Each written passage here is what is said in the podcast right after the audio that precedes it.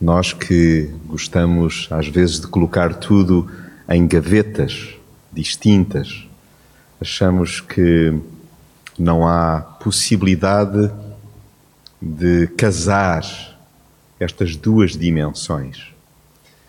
Mas estamos a aprender que chorar é espiritual e de que no meio da perplexidade é possível ainda assim brotar a esperança. E esta foi até agora a nossa viagem no mês de abril. Hoje gostava de vos convidar a juntos podermos reabrir a palavra que já foi lida no capítulo 24 de Lucas, realmente em dois momentos, do verso 1 até ao 12, e depois escutamos os versos 13 até 35, sendo que por agora gostaria de recordar o que nos é dito na palavra no verso 32, Lucas 24, versículo 32. E disseram um para o outro, fala-se-nos o texto dos dois discípulos que retornavam a casa após a crucificação e sem que se tivessem dado conta que Jesus tinha ressuscitado. Voltavam então para o seu ambiente doméstico. E eis que no caminho foram acompanhados, sem se aperceberem por Jesus, convidaram aquele viajante que aparentemente não estava muito inteirado do que tinha ocorrido mas à medida que foram fazendo caminho, perceberam que ele os elucidava. E eis que eles apercebem-se depois de Jesus ter partido o pão, que era ele o Mestre ressurreto. E eis que eles deixam no ar uma pergunta neste verso 32. Porventura, não se nos abrasava o coração ou, na tradução que há pouco foi lida, não ardia o nosso coração, não ardia o nosso peito, não nos saltava o peito, o coração do peito, enquanto escutávamos a sua explicação, quando pelo caminho nos falava e quando nos abria as Escrituras. Corações a arder.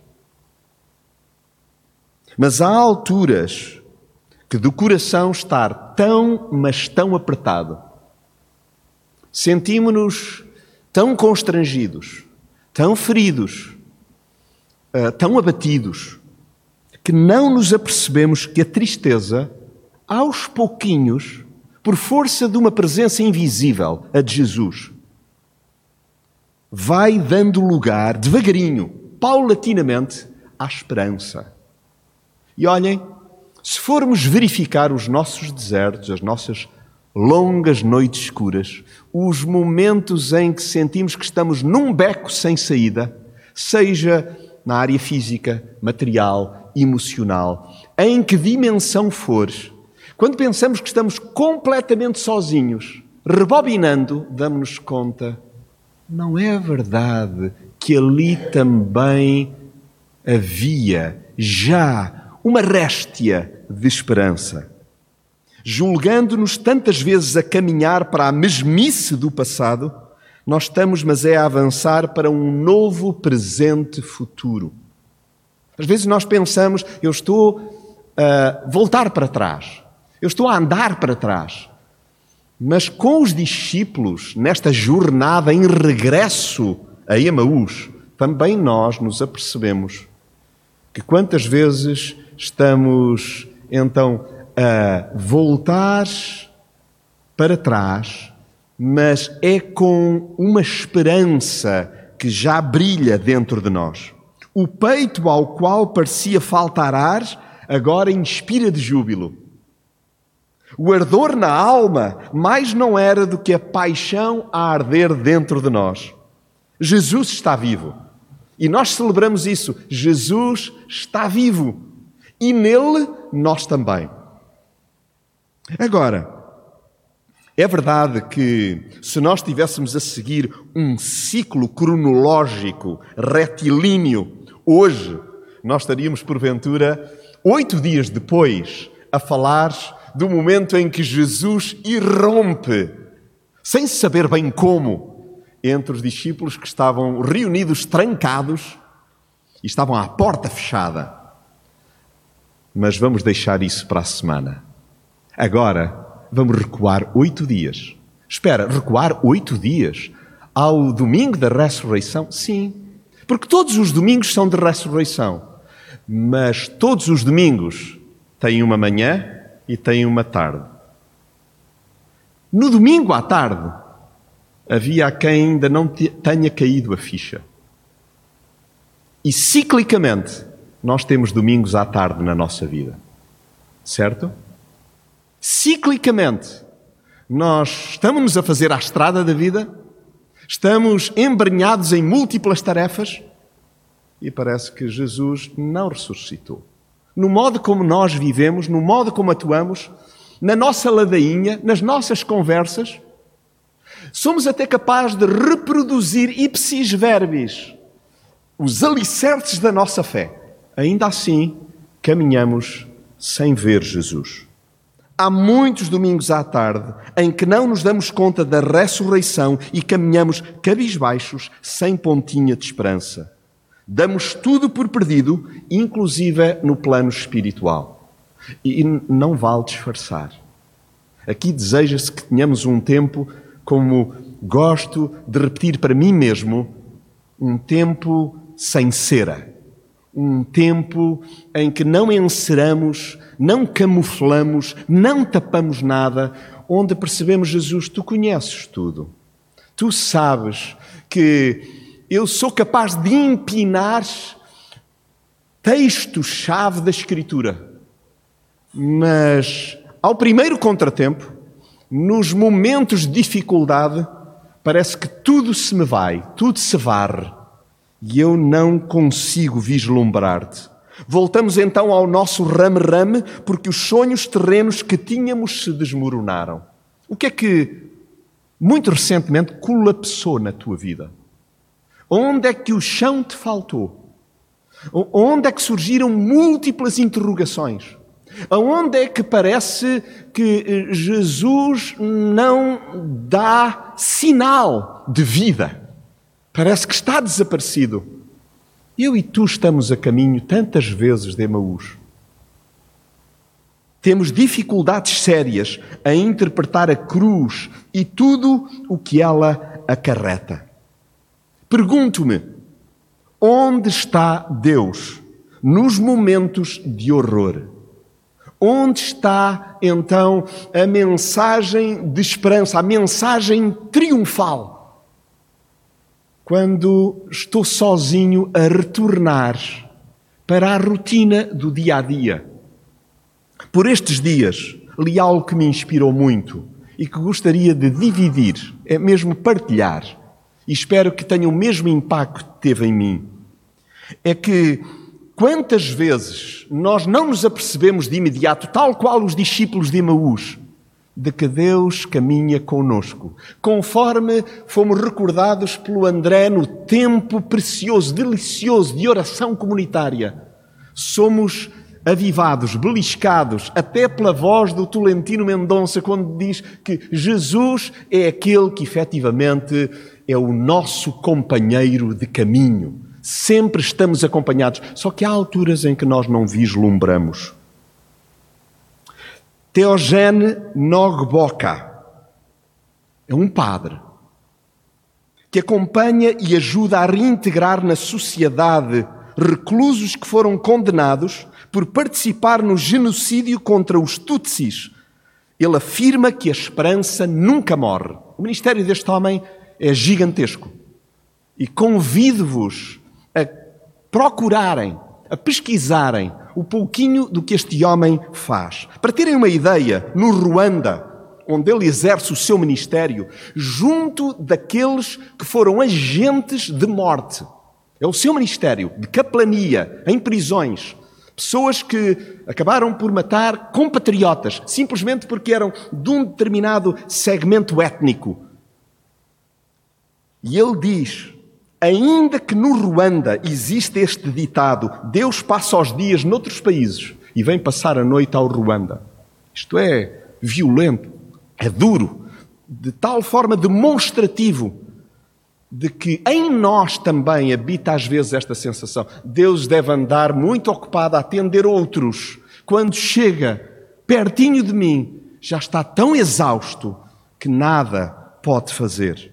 Pois bem, este homem, Teogene Nogboka, ele diz que está absolutamente certo que Deus estava com os seus filhos sofredores, com os justos perseguidos, sinal da vitória da vida sobre a morte, sinal da esperança num futuro melhor em Jesus Cristo. Não desistindo de levar a companhia de Jesus ao abusado, mas lembrando sempre como é imperioso estar ao lado dos pequeninos, dos perseguidos, das vítimas. Então, hoje, que cada um de nós possa dar-se conta de que nos momentos mais escabrosos da nossa caminhada, Jesus esteve lá. Jesus caminhou conosco. É exatamente aí quando surge a dúvida que Jesus se aproxima e se dispõe a caminhar ao nosso lado. Aquele domingo de manhã que nós celebramos há oito dias atrás é um dia que nós gostamos de recuperar semanalmente, dizendo Jesus está vivo. Mas aqueles que observaram até de perto tiveram um momento de dúvida extrema. Não conseguiam ver mais nada. Tu e eu somos seres humanos da mesma igualha. Quer dizer que somos feitos da mesma massa, somos de carne e osso. Então há alturas em que vai surgir dúvida. E quando surgir a dúvida, lembrem-se, é exatamente aí que Jesus faz questão de nos acompanhar, mesmo que nós possamos, durante um longo período de tempo, não nos aperceber disso. Ainda que tantas vezes os nossos olhos não o consigam reconhecer, é verdade que ele bem tenta que nós discorramos nos factos que desfiamos de cor e salteado. Contem-me o que se passou mas tu não sabes o que se passou. Não, contem-me vós. E é tão impressionante como eles trazem todos os elementos comprovativos de que Jesus estava vivo. Nós chegamos ao cúmulo de enunciar tudo certinho conforme Jesus nos ensinou. Só falta uma coisa: é vê-lo. Nós temos a teoria toda. Somos até capazes de a outros estimular vivamente por força de um testemunho verbal, mas a nós, no nosso momento de hesitação, falta vê-lo. Daí que não admira que Jesus nos chape a falta de entendimento e a lentidão para crer na palavra. Na tradução que há pouco a Mónica recuperava para nós. É tão bonito percepcionarmos isto. Jesus não nos equivoca, ele simplesmente coloca diante de nós as escamas, as dioptrias, a incapacidade para nós o podermos ver. E que curioso é que Jesus, ele o que faz? Ele ajuda-nos a fazer uma viagem ainda mais profunda às Escrituras. É por isso que nós necessitamos da palavra inteira, da palavra completa. Precisamos de Jesus em pessoa e é verdade que os escritos, a escritura, a Bíblia, a palavra, ela revela-nos quem Ele é. Todo o tesouro das escrituras revela-nos Cristo. Nós lemos o nome de Jesus em todas as suas páginas. Ai, mas que forçado isso é. Bom, foi, foi Jesus. Se nós nos dermos conta, verifiquem, comprovem. Quando Jesus diz lá no versículo 26, porventura não importava que o Cristo padecesse essas coisas e entrasse na sua glória, e começando por Moisés e por todos os profetas, explicou-lhes o que dele se achava em todas as Escrituras. Então, as Escrituras gritam, clamam, anunciam, proclamam que Jesus, Ele está vivo. Estas páginas tão cheias dele, da sua pessoa, das suas perfeições, dos seus gestos, e todas elas nos falam do seu incomparável amor, da sua bondade sem limites, da sua incansável misericórdia, da sua sabedoria inefável. Elas revelam-nos as insondáveis riquezas do mistério da sua vida e dos seus sofrimentos. Narram-nos os triunfos supremos da sua glória. Porque recordo isto que de uma forma tão bela é também sublinhado no decorrer dos séculos.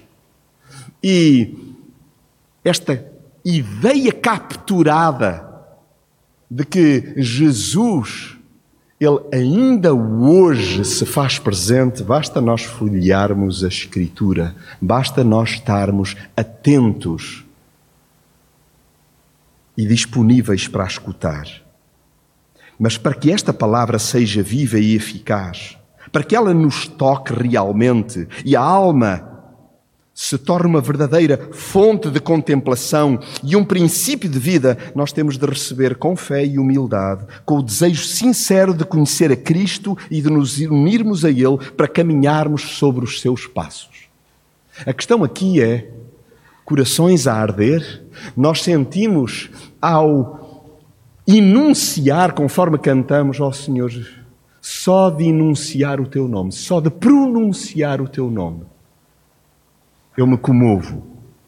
E quantas vezes nós necessitamos tão simplesmente de o fazer? Jesus, Jesus, tem misericórdia de mim, que sou um pobre pecador. Senhor Jesus, por favor, toca-me, cura-me conforme nós vemos vertido nos Evangelhos. Oh, não sei como é que acontece contigo, mas vou-me dando conta que o que me vale é a sua paciência, explicando-me tintim por tintim que ele tinha de sofrer antes de ser glorificado. Eu gosto de uma vida fantasiada, ataptada,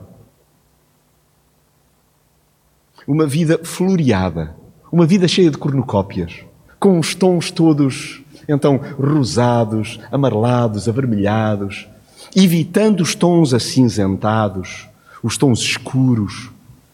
Mas, de facto, a vida, ela é passada muitas vezes, não nos picos, mas nos vales, em lugares depressivos, em lugares áridos. E é tão bom perceber que Jesus, Ele me recorda todos os dias que não é possível haver ressurreição sem crucificação. E o Senhor Jesus, lembram-se, foi Ele que me disse a mim e a ti, sem então grandes almofadas: se tu queres seguir-me, Jonatas, toma a tua cruz e anda daí. Toma a tua vida. E a vida é tudo aquilo que ela tem, tudo aquilo que ela traz. Mas o quê? também os acidentes, também as perturbações, também os momentos mais sombrios? Sim. E segue-me, e segue-me. Mesmo assim, é tão interessante porque Jesus não faz comigo o que não fez com os discípulos de Emaús. Nós não podemos pensar assim, bom, mas, mas há aqui exceções e Jesus a uns obriga. Não. Ele nunca nos força a nada, antes nos remete para certas memórias de forma a permitir que o enxerguemos de vez. Quando é que os discípulos a caminho de Emaús descortinaram que era Ele? Ah, foi no partir do pão. E há alturas em que nós somos remetidos para determinado tipo de memórias. É um acampamento, é uma conferência, é uma noite muito difícil foi um tempo de choro muito prolongado e onde nós nos sentimos abraçados. Não sei qual é a memória, mas o que sei é que Jesus me conhece a mim e a ti como mais ninguém, muito melhor do que nós, a nós mesmos. Então é aí que nos damos conta que o coração nos arde no peito sempre que nos fala. E gostava de recordar um raciocínio de Henry Nouwen, porque é, é tão inspiradora a forma como ele discorre sobre isto num livro que a todos recomendo e que se intitula precisamente Não nos ardia o coração? Não é verdade que nos ardia o coração? E este homem diz a dada altura, referindo-se precisamente ao momento que está vertido no Evangelho, em Lucas 24, nos versos 28 a 29, quando a palavra eh, eh, traz à tona então este momento específico vivido entre os discípulos a caminho de Emaús e o Mestre, o Salvador Jesus Cristo. Quando se aproximaram da aldeia para onde iam, fez menção de seguir para diante. Eles, porém, insistiam com ele, dizendo: Fica conosco, porque é tarde e já declinou o dia. E entrou para ficar com eles. E discorrem Rinoan sobre isto. Nós estamos mais inclinados a pensar que é Jesus quem nos convida a partilhar a sua casa, a sua mesa, a sua refeição. Jesus, porém, quer ser convidado. Se não o for, ele vai prosseguir viagem. E aqui interrogo-me e gostaria que nos juntássemos juntos neste tipo de questionamento. Estou eu desejoso de convidar Jesus, por favor. Ah, eu desejo-te na minha história, eu desejo-te na minha casa, eu desejo-te na minha família. Eu desejo convidar-te. É muito importante percebermos que Jesus nunca nos força a aceitar a sua presença. A menos que nós o convidemos, ele vai continuar a ser um estranho, possivelmente um estranho muito inteligente, com quem podemos ter até entabulado um diálogo interessante, mas não deixa de ser um estranho. Eu desejo que Jesus seja muito mais do que um estranho. Eu desejo ser cúmplice de Jesus. Eu preciso de Jesus junto a mim. Eu, eu dou-me conta que é nessas alturas que o meu coração arde. Sem um convite, que é a expressão do desejo de uma relação perdurável, a boa notícia que ouvimos não poderá dar frutos duradouros. Só mediante um convite, fica comigo. Fica comigo. Um encontro interessante vai dar-se e, na verdade, pode gerar então transformação. Jesus é uma pessoa realmente interessante.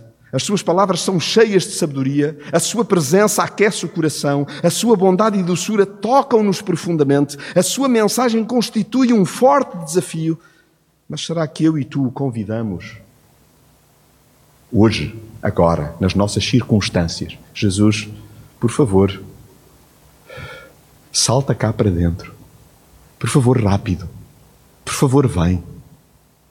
Mesmo que eu não queira, eu estou a dizer, estou a contrariar-me a mim mesmo. Eu sei que tu me fazes bem. A tua presença não é tóxica. É somente a tua presença que me liberta. Por favor, vem. Porventura, quero eu que ele venha conhecer-me entre as paredes da minha vida mais íntima? Porventura, quero apresentá-lo a todas as pessoas com quem eu convivo? Porventura, quero ele, quero que ele me veja por onde trilho, por onde ando. Bom, ele ver vê, mas quero eu a companhia dele. Queremos que ele nos toque nos pontos em que somos mais vulneráveis. Vamos parar juntos? Quero eu que Jesus, na verdade, toque onde mais dói, toque onde está infectado toque onde eu estou intranquilo. Porventura quero que ele entre na arrecadação da minha casa, nessas divisões que teimamos e preferimos manter seguramente fechadas à chave. Desejo eu verdadeiramente que ele fique comigo quando vai caindo a noite e o dia já está no ocaso. Sentes o coração a arder? Se não sentimos na sua doce companhia, onde vamos sentir? É tão interessante que o texto diz-nos que após esta pergunta que paira no ar e que hoje nos cobre a vida, porventura não nos ardia o coração enquanto a palavra nos era por ele explicada. Diz-nos lá o versículo 33. Na mesma hora, levantaram-se, voltaram para Jerusalém, 12 quilómetros de retorno, num, num salto, num ápice. Aquilo que demorou tanto tempo, de forma pesarosa, em regresso a casa, ei-los a voar. E encontraram reunidos os onze e os que estavam com eles, os quais diziam: Realmente o Senhor ressurgiu e apareceu a Simão.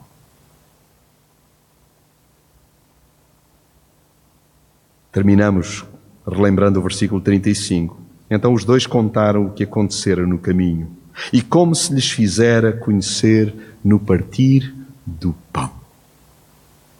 Esta é a história dos discípulos a caminho de Emaús. A tua tem de ser tua. A tua tem de ser tua. Que é nós irmos a correr na direção uns dos outros e animarmos-nos.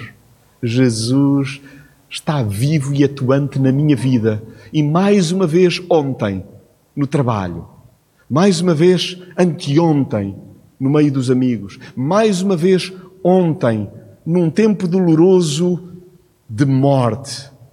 Num tempo realmente difícil de disputa verbal, eu senti Jesus a entrar na minha vida. E nós necessitamos de partilhar então isto. Então animemo-nos uns aos outros com a maior das descobertas. Qual é a maior das descobertas? Jesus está vivo. E que cada um de nós possa ser esta testemunha. Ai, eu cá sinto o coração a arder.